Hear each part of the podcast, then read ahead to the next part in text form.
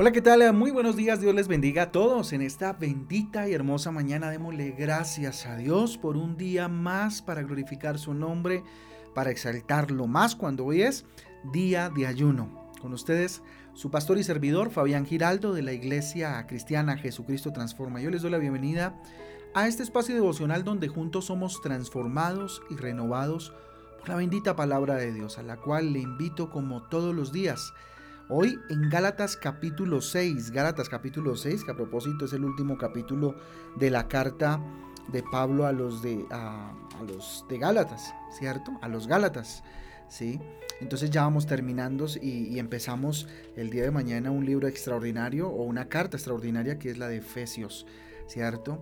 Y también el libro de Daniel en el capítulo 5. En nuestra guía devocional Transforma usted encontrará eh, títulos y versículos que nos ayudarán a profundizar en lo que Dios quiere hablarnos el día de hoy. Les invito pues que vayamos a Gálatas capítulo 6, ya despidiéndose Pablo, ya dando los últimos apuntes de esta carta maravillosa.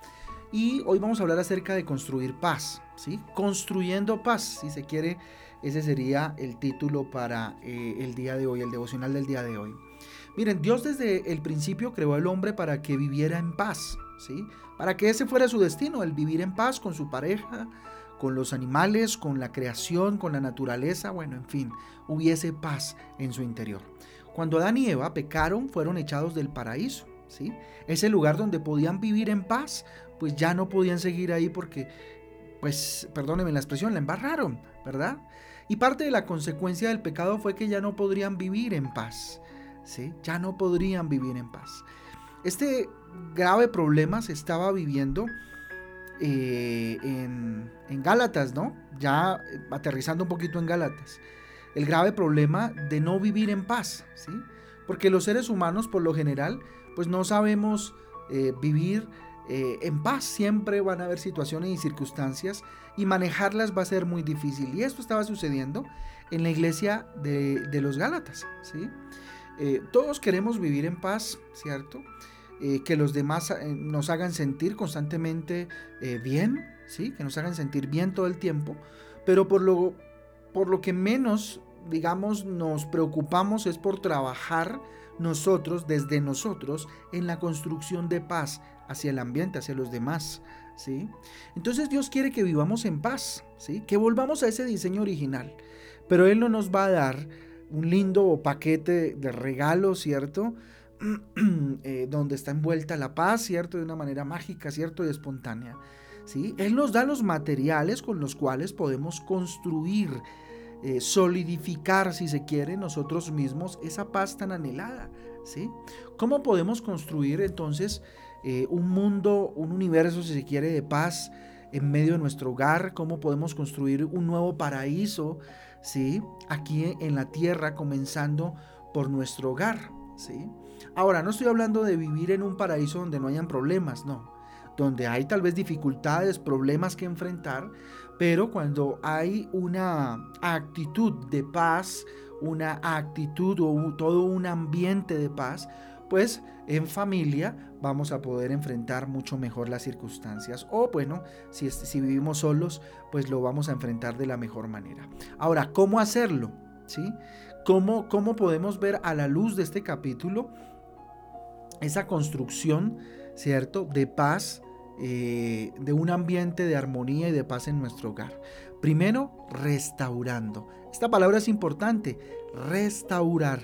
¿Cuántas cosas tenemos que restaurar. Miren, nuestra labor, sobre todo como, como cristianos, es restaurar nuestra propia vida, o sea, permitirle y disponerse para que Jesús restaure nuestra vida.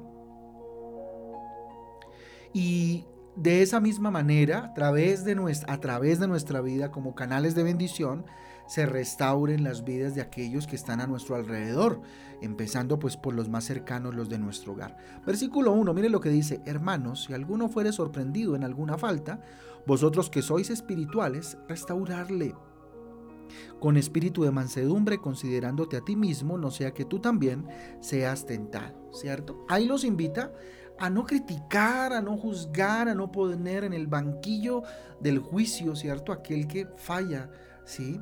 aquel que, que falta, sino que dice restaurarle. Vosotros que sois espirituales.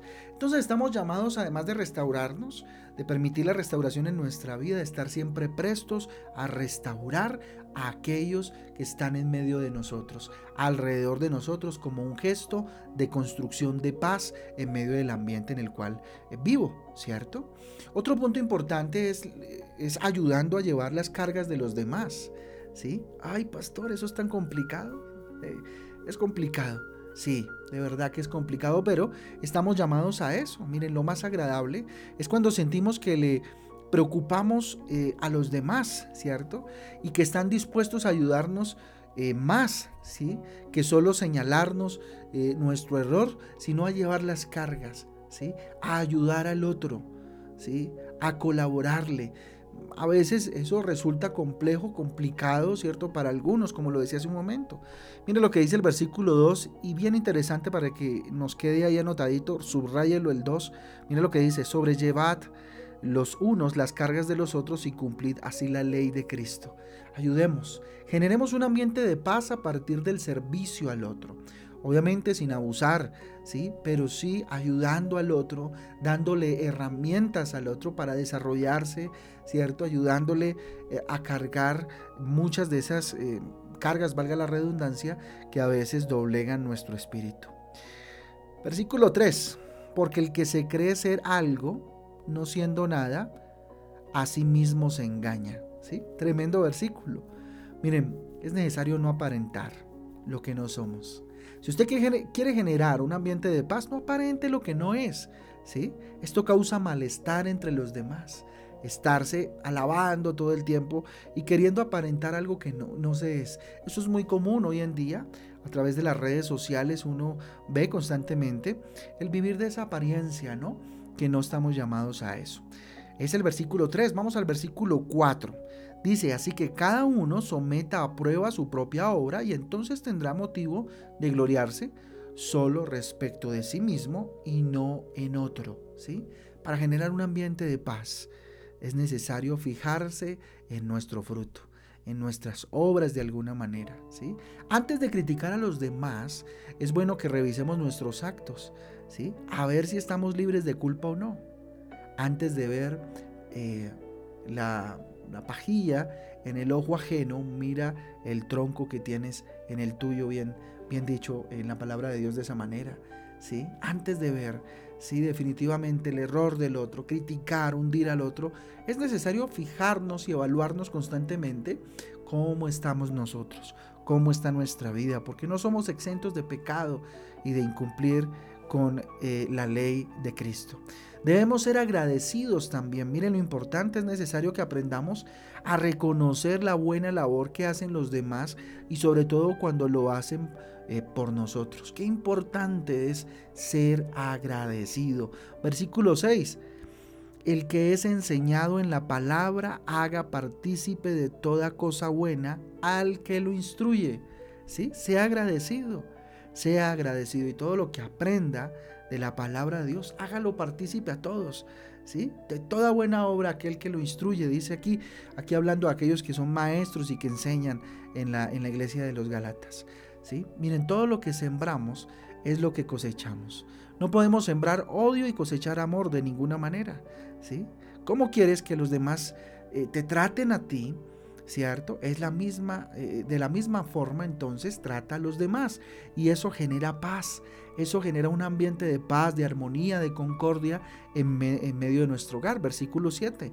No os engañéis, Dios no puede ser burlado, pues todo lo que el hombre sembrare, eso también segará. Y subraya este versículo porque entonces hay que hacerse una pregunta eh, eh, preponderante y es ¿qué estoy sembrando? ¿Qué está usted sembrando en su hogar? ¿Qué está usted sembrando en sus hijos? ¿Qué está usted sembrando en su trabajo, en su hogar? Porque de eso segará. Entonces, ojo con sembrar palabras ociosas a veces que decimos en medio de la rabia, en medio del enojo, en medio de la frustración, porque eso segaremos. Ojo con lo que lanzamos al aire, porque se puede regresar como un boomerang. El mundo cada día es más difícil, se hace más complejo. Pero esto no debe definitivamente desanimarnos, debe tener uno, eh, o debemos más bien eh, eh, apropiarnos, o sí, apropiarnos de, la paciencia que nos da el fruto del Espíritu y esforzarnos por hacer el bien constantemente, por ser benignos. Fíjese que todo esto hace parte del fruto que estudiábamos el día de ayer. Así que no te canses, no te canses tarde o temprano. Nuestra paciencia dará buenos frutos. La paciencia siempre da buenos frutos, así que sé paciente y espera en el Señor. Versículo 9, no nos cansemos pues de hacer bien, porque a su tiempo segaremos si no desmayamos. Tremendo versículo, subráyelo para su vida. No nos cansemos pues de hacer bien, porque a su tiempo segaremos eh, si no desmayamos. Así que no desmayes de hacer bien, haz el bien, haz el bien, que en algún momento Dios recompensará lo que has hecho con el corazón. No esperes que te pidan un favor, busca la oportunidad de poder servir, de poder hacerlo, ¿cierto? Esto traerá bendición para tu vida y la vida de los tuyos, versículo 10. Así que según tengamos oportunidad, hagamos bien a todos y mayormente a los de la familia de la fe, ¿sí? A los de la familia de la fe. Tratemos de ayudarnos los unos a los otros, familia del devocional, transforma familia de la iglesia, transforma. Es la invitación que hoy Dios nos hace. Ayudémonos los unos a los otros. Miren, muchos están ofreciendo servicios, ofrecen pues eh, eh, sus negocios, ¿cierto? Que hacen parte de nuestra eh, comunidad cristiana, de nuestra iglesia, ¿sí?